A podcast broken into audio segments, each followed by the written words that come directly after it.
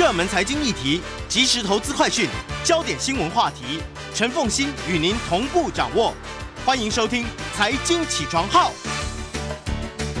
欢迎大家来到九八新闻台财经起床号节目现场，我是陈凤欣。每周选书早起读书，好好看的一本书。这个是由黑体文化出版社所出版的《螺丝越来越松》。在我们现场的呢是黑体文化的副总编辑徐明翰。我我很喜欢看这一本书，虽然说 你知道量真的非常的大。四十万字嘛，对不对？三十六万字不含注解。好，哎，可是我注解有时候也看得很细啊。对对对对对，因为注解很值得看。对，有很多资料性的美国历史的了解。对，所以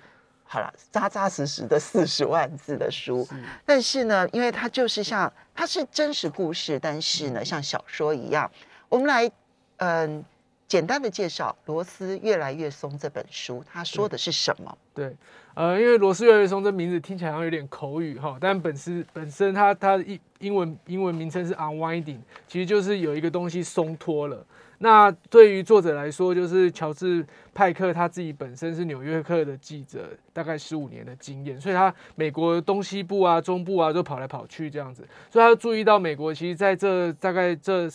近三十年一直都有一种就是一直在。呃，族群跟阶级有点分化的状态，所以他就觉得有点整个那个社会的安全网或者是人心向背的状态都有点松脱了，就是凝聚力不在，对凝聚力越来越往外松脱了。对对对，然后也因一方面是社会福利制度，然后还有就是经济的保障，就包括说这种投资或者是储蓄的这些这种风险的分担什么的，他都觉得。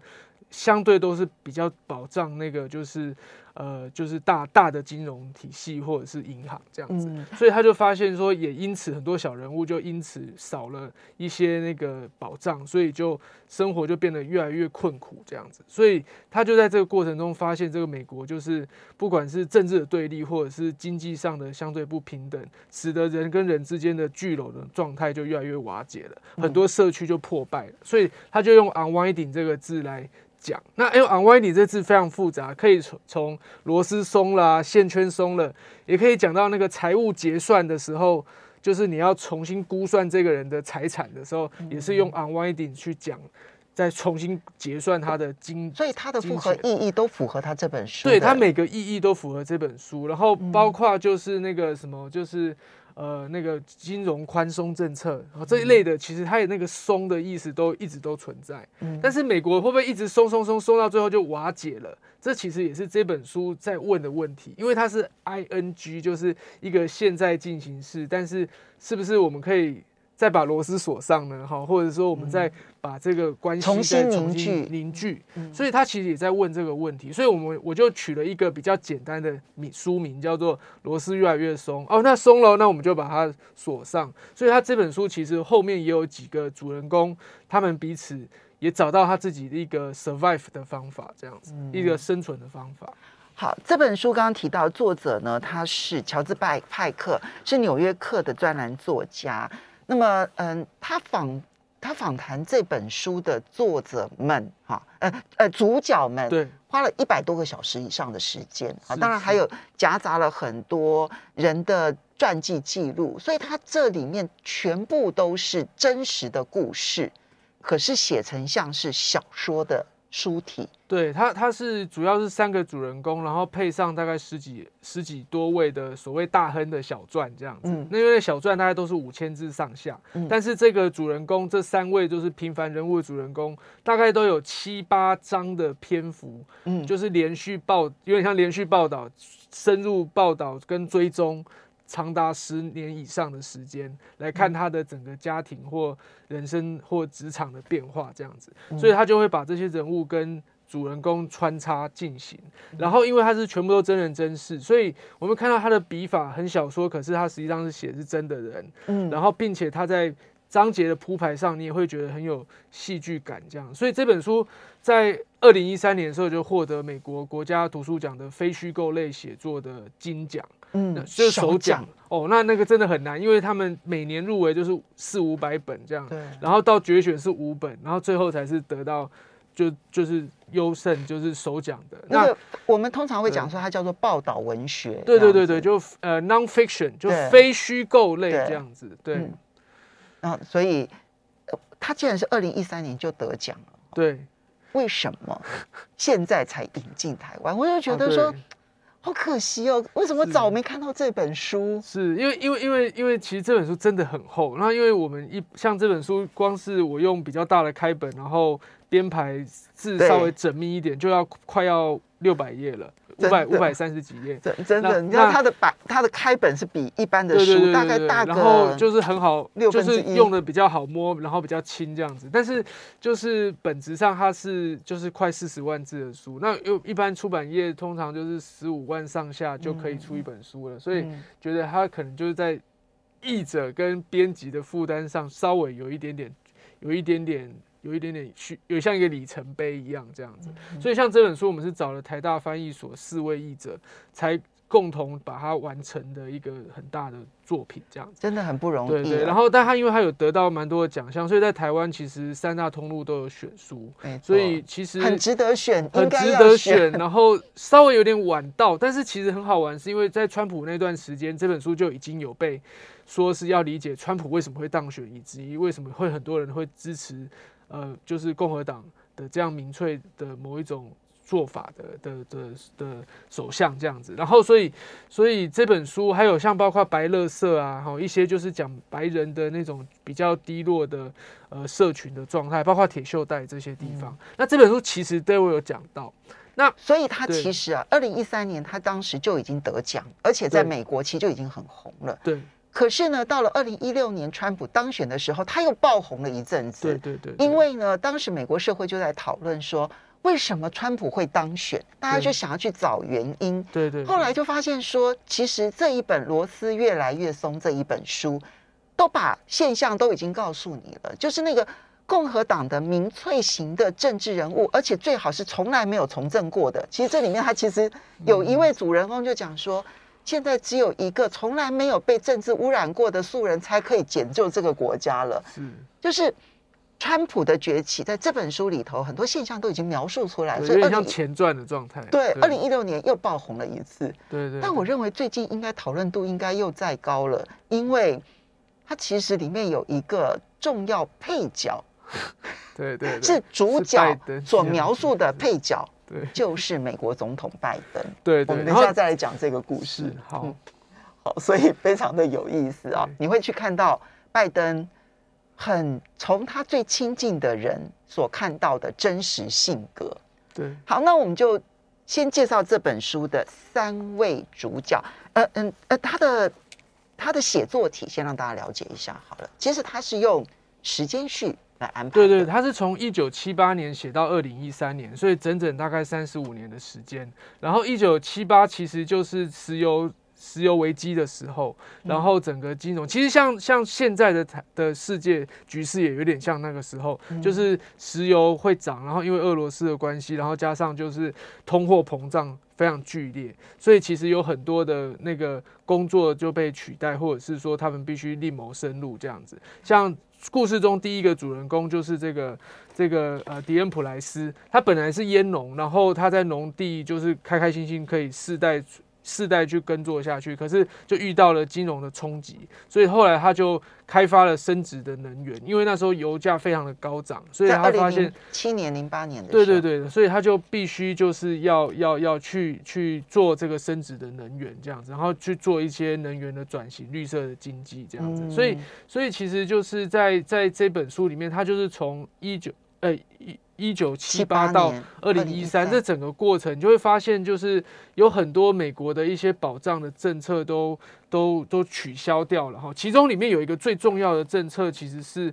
叫做那个呃格拉斯史蒂格尔法，好，就格拉斯蒂狗。这个是金融上面一个非常知名的，在一九三三年那时候的嗯经济大萧条的时候，当时所立的一个金融法案。对对，它的主要政策就是说，呃，民间的储蓄跟跟一般的那个金融活动，跟银行的那种用投资的方式在操纵的的，不管是股票还是什么，就是这两种的那个金融体系是不能汇流的。嗯但是到了一九九九年哈，因为这本书很好玩，就是它结构就是它从一九七八到二零一三，里面会有八到九章，就是会有年份的年代记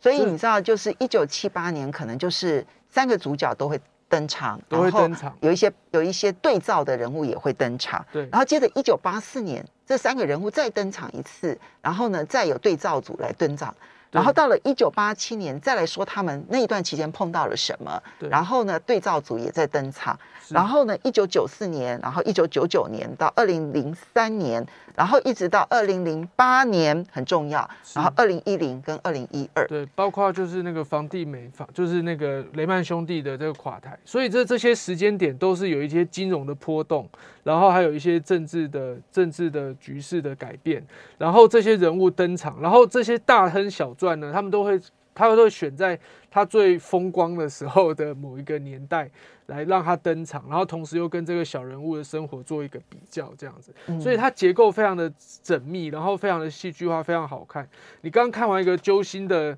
呃那个劳劳苦大众之后，马上看一个巨富的那个生活，然后就觉得天哪，这是美国吗？这就是美国，因为美国就是有这么大的那个悬殊的差距，然后好像是一个梦想天地，可是也有人就是掉出了这个梦想的。的的这个这个这个捕梦网里面这样子，对，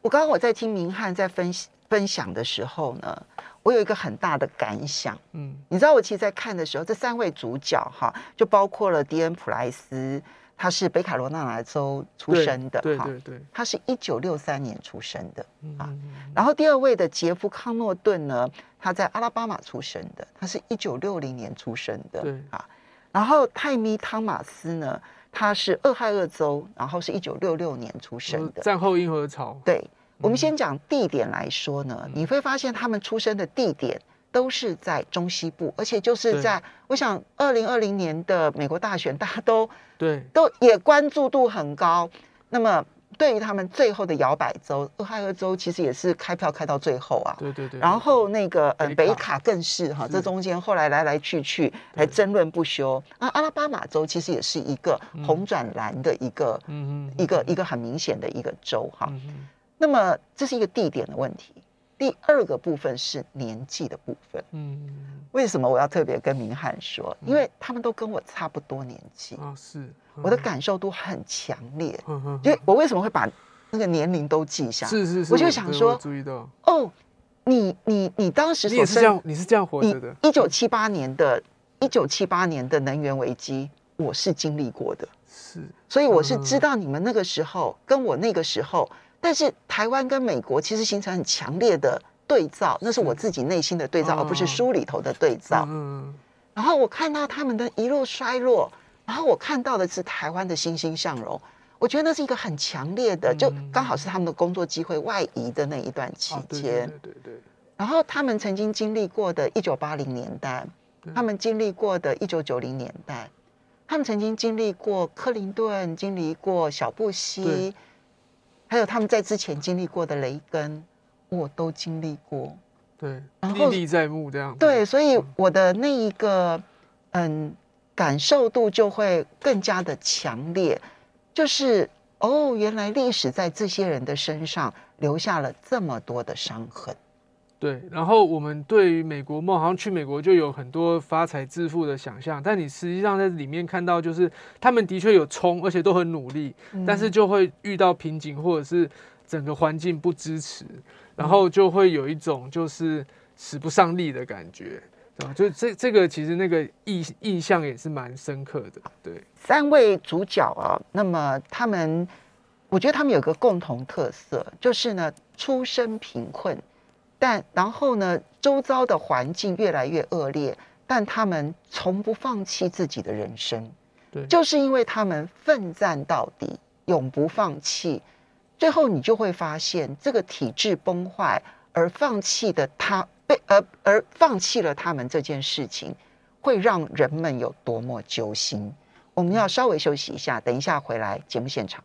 欢迎大家回到九八新闻台财经起床号节目现场，我是陈凤欣。每周选书早起读书，今天要为大家介绍的这本书是黑体文化出版社所出版的《螺丝越来越松》。我这边题外话哦，就是呢，黑体文化是一个新的出版公司，然后它是读书共和国的系列之一啊，系列出版社之一。这一点呢，其实真的是要说，就是嗯，郭崇新总社长哈，总发行人，他真的很有眼光，他只要看到优秀的编辑，他就会鼓励说，那我帮你出一个书系吧，你你你就成立一个出版社，然后呢，这个这个书的所有的打造，全部由你来决定。对对对，然后你就可以独立成立一个出版社。是，这这个，所以我我就这一点，我其实，然后所以就很多优秀的编辑，其实都有独当一面的机会。对对对对，然后去选从头做到尾这样子。对，所以嗯，这一点其实是要很佩服郭崇新，就信任我们，然后也让我们有发展的空间这样子。没错，对对对。好，那这本螺丝越来越松呢？今天我们要来为大家导读的是黑体文化的副总编辑徐明翰，刚刚提到了他的。排列的方式，哈，三位主角，啊，然后呢，按照时间序，从一九七八年，然后一路到二零一三年，找几个关键的时间点，也介绍他们的故事，也介绍时代的大背景，对，对不对？哈，然后也有对照组，对。那刚刚讲第一个是迪恩普莱斯，他在北卡，然后呢，他有他虽然是农民出身，他一直对于农民能够，他大学毕业，但他对于他的创业如何跟农民结合，一直有一个理想，对，在那个地方。屡败屡他对农村生活其实是很向往的。对，其实这本书的开头跟结尾都是这位。然后因为一开始在讲他农村和乐的状态，但是就破败掉了。嗯。然后到电影呃，就不是电影，就是书的最后面呢，他又重新的去，就是因为他的生殖企业、生殖能源的。生意有稍微比较好，然后就他就开始想象说他的回到他老家，然后可以以子弄孙，然后可以延续着他的那个他对于在地的那个农村的那个向往跟田园生活的信任，这样。所以这本书 unwinding，还有另外一个意思是时光倒流。就是让时光倒流回那个 the good old days 这样子，对对，但是但不是说 make American great again，而是而是回到那个 good old day 的那种状态。所以所以所以这本书它一直用普莱斯来当那个串串的头尾哈，其实是一个蛮就是也不是说要回到什么美国传统价值，而是说能够回到一个就是那个地方的社区能够。自力更生，然后活得很好的状态，这样子。好，这是普莱斯的故事。第二位主角呢是杰夫康诺顿，对，这个就很有意思。他是完全另外一种，就是对政治。他刚刚我们讲的是对土地充满理想的普莱斯，那康诺顿是对于政治充满理想的一位一位人物。对，他是早期就是在大学帮忙，就是。政政治人物来校园演讲，然后帮忙募款的阿拉巴马大学。对，然后结果后来因为拜拜登那时候是众参议员嘛，哈，然后所以就是也帮忙，就是拜登就是民主党募款这样。结果史上最年轻的对，而且募款非常成功哦，哈，所以后来他甚至有被也算是提拔进到拜登的团队，然后可能在美国的一些城市就是来帮忙做做竞选跟。募款这样，然后但是就是因为选举都是一时一时的嘛，好，然后就后来他其实因为他对政政治非常的的向往，而且他非常崇拜拜登啊，然后他甚至还会跟他要签名，跟他合作什么的，然后就直到他终于有一次机会可以进白宫的时候，结果因为拜登早就其实就认识他的，但是就。就要他，就是怎么，总之就是他对他期望很高，这样子。对，对，他他对拜登的期望很高。其实康诺顿这个人呢，他就是你看，为了理想，他本来在华尔街工作，对，因为他学金融啊，学经济，所以他对金融经济本来就很熟悉，对，也顺利的进入了华尔街，是，其实表现也还不错，对对。但是呢，因为对政治的向往，所以呢，当拜登的身边的身边的人。所以不是拜登本人哦，重点是这个哦，不是拜登本人哦。对对对。当他身边的身边的人，对对。然后呢，提供了他招招手说：“哎，你要不要来呀？”啊，对。他二话不说辞掉了华尔街的工作，然后就进入了华府，然后是你知道年薪只有三万美金起跳，但跟他华尔街的薪水比起来，真的超少的。就是大概只有三分之一不到吧。对对对，而且在华盛顿生活可能也有点辛苦这样。对，因为华盛顿的物价其实也非常的高。对，可是他甘之如饴。对对对。可是这本书我讲说有一个配角叫做拜登哦，对，但是他是他是对拜登彻底失望之后才决定他不要再欺骗自己了。对，他拜登根本就是个无情的人。对对对，他他里面就说拜登有多两袖清风，就是就多么的无情这样子。然后因为拜登有点有点不沾锅的味道，然后就是呃就是非常的畅谈，然后可以把所有的业务都揽下来，然后大家做，然后做完，但是实际上当这个每个他的帮手有什么需求的时候，他是不太回应的这样子，所以就有一点点就是呃呃就是。过河拆桥的味道，对对对对，所以拜登就是在康诺呃，在在乔治派克的笔下呢，就会变成是一个被康诺顿一直就是。检讨的对象，那其实因为就是这个作者本身也是借着这个故事在说，就是民主党有点过分的精英化，然后然后老老化这是一回事啦，但我觉得重点是精英化，所以他们就是相对就没有看到民间疾疾苦疾苦，或尤其是尤其是铁锈带工人或者是农村的现象，所以为什么那些票会被川普拉去，是因为。那个精英领袖相对就是只顾在某些某种进步价值的的诉求上，这很明确，这也很好。但是他相对就没有顾到一般的那个民众的需求。然后实际上这也是蛮讽讽刺，就是我刚刚上一段提到那个那个法案，就是在一九三三年的那个。金融大萧条时候的这个法案，它在一九九九年的时候就被取消掉了，而且那个取消掉的人是克林顿，嗯，所以所以是民主党的，是民主党的，所以所以其实本质上其实有点像是共和党跟民主党都有希望，因为财团的力量、银行的力量，然后就把这个法给取消掉。取消掉之后，这个这个大银行跟小银行就就被合并，就是它呢这里面的储蓄银行跟商业银行，然后跟。投资跟保险就通通那些防火墙通通不见了。对对对，我特别熟悉这一段，因为我以前跑金融，是，所以对于那一个取消防火墙啊，然后可以成立一个大型金控，是。我们现在有金控公司，对，其实是仿造美国的，是是，所以呢都是这样，就是当可是当你一旦一旦变成这种大型大怪物的时候，大到不能倒，它就会变成二零零八年的大到不能倒。对对对对，然后就在这个情况下，就是反而牺牲掉就是那些就是小小人物的利益这样子。然后这个就是在这本书，因为有三十年的时间，他就见证了这些政策，感觉只是一个金融的微调的一个政策，但是实际上人物就是人的生活就因此一蹶不振的都在所都有这样子。所以所以所以在在这个杰夫康诺顿这。这段里面也很有趣，因为他当时在克林顿里面担任一个类似助理，就是嗯白宫法律顾问的助理。对对，然后他就亲眼看到那个克林顿走出来签完这个法，然后克林顿还自己问了这个助理说：“你觉得我这样做是对的吧？”因为那那一次是克林顿第一次先挡下了那一个修法，就是。你不要松绑的那么快。其实克林顿第一时间是挡住他，第一任的时候挡住了他。但一九九九讲一九九九年他还是签了，因为一九九年压力实在太大了。那那时候康诺顿也已经离开了，因为他的老板离开了。对。所以他第一次挡下的时候，是因为他说服了他的老板，然后他的老板说服了克林顿。对。然后他们一起开会，他永远记得那一那一幕这样子。然后他他的老板介绍完了之后，然后他在说明这个现象。克林顿讲了一个。就类似玩笑话的样子，然后就很轻松的说：“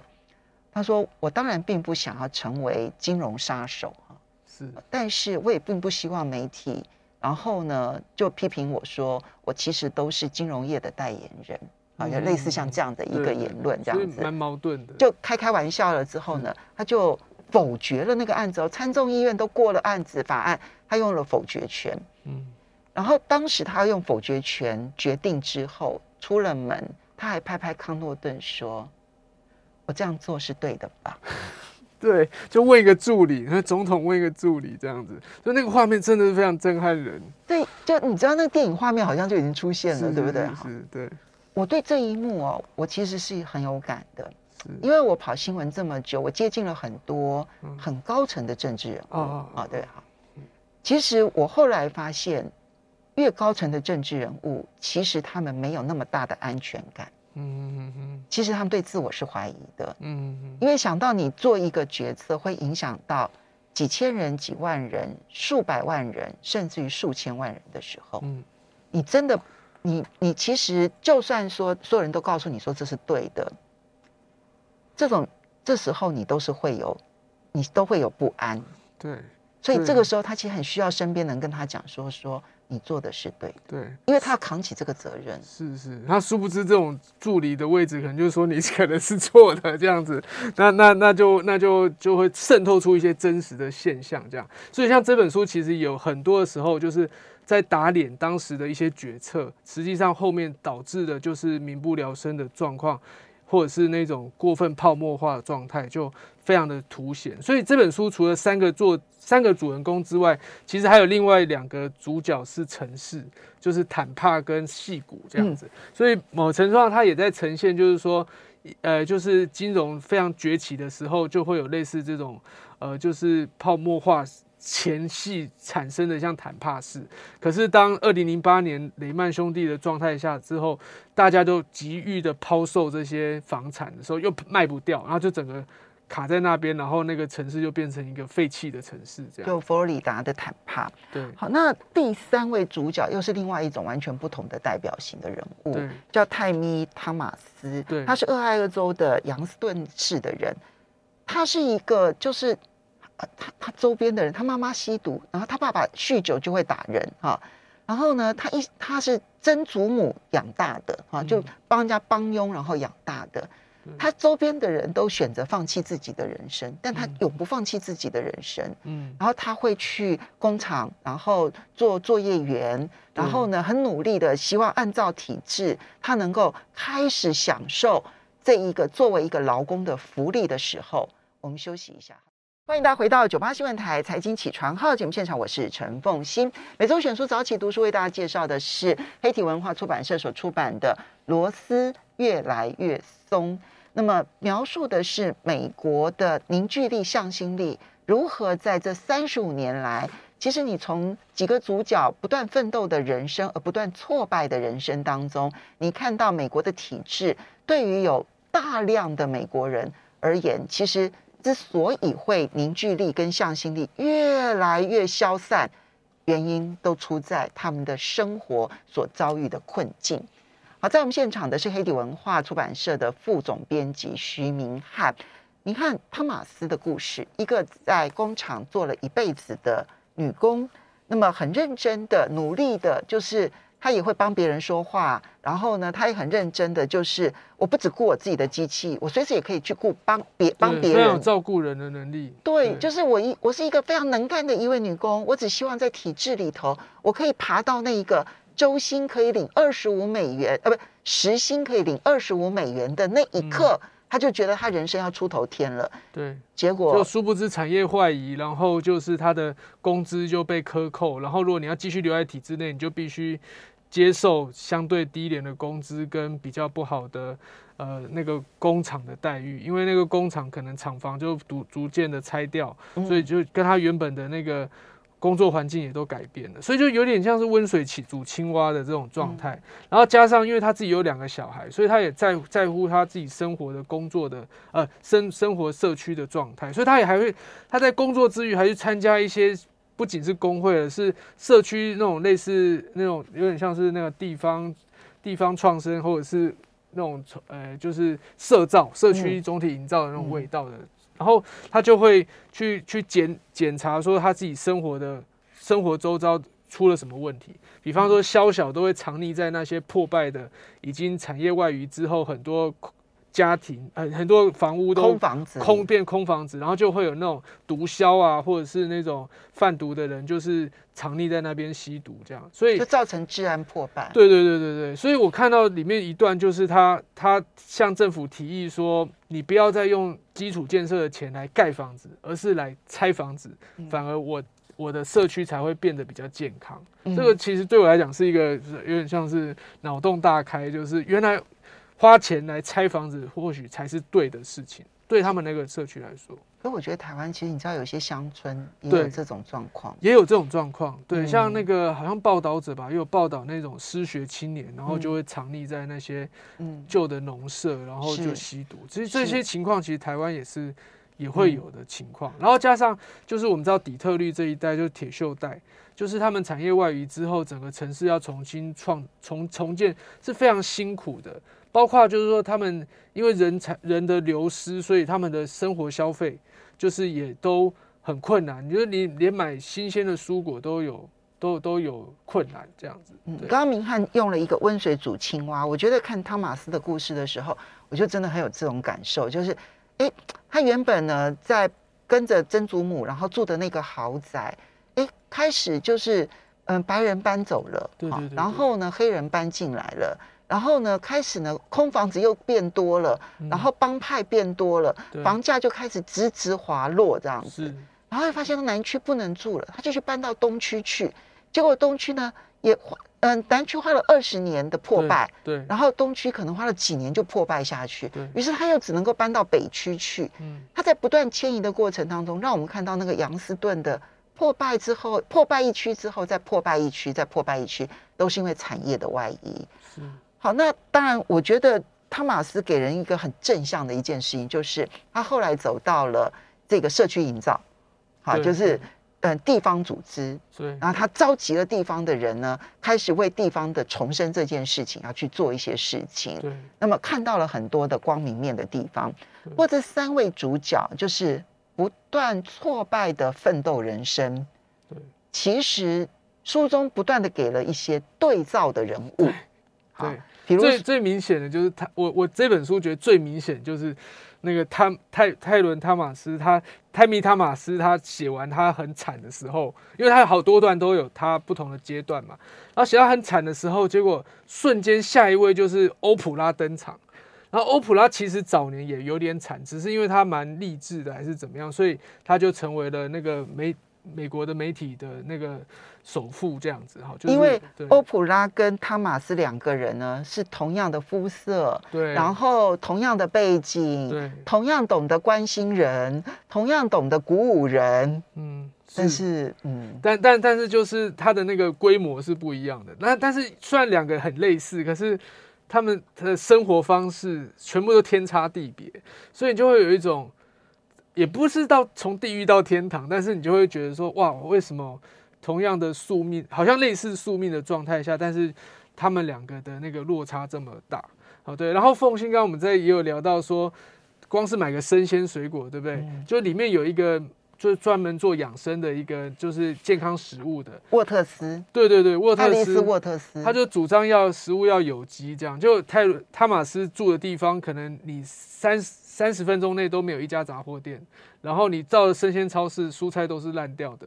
就是反反有一些对照，可能我们就是要看的时候呢，你稍微存一点心思，那个对照就出现了。对因为当他在讲成功人物的故事当中，他找了一二三四五六七七位成功人物嘛对，哈，至少。然后呢，里面有一位呢，就是从斯坦福大学开始，然后倡导有机养生，然后有机蔬菜啦，嗯然后呢，就引发成为加州，尤其是戏谷一对片对对对热潮。那爱丽丝她是一个天真的一位一位理想主义者，她一直认为。我们与其呢去花钱买很多的衣服，还不如把钱拿来多吃一些好的，比如说有机食物，对对这才是对得起我们自己，也对得起小孩。嗯啊都很有道理。他对讲的都对啊，对可是呢，你隔两段之后，你会发现，汤马斯呢，他们去调查当地的日用杂货的销售状况，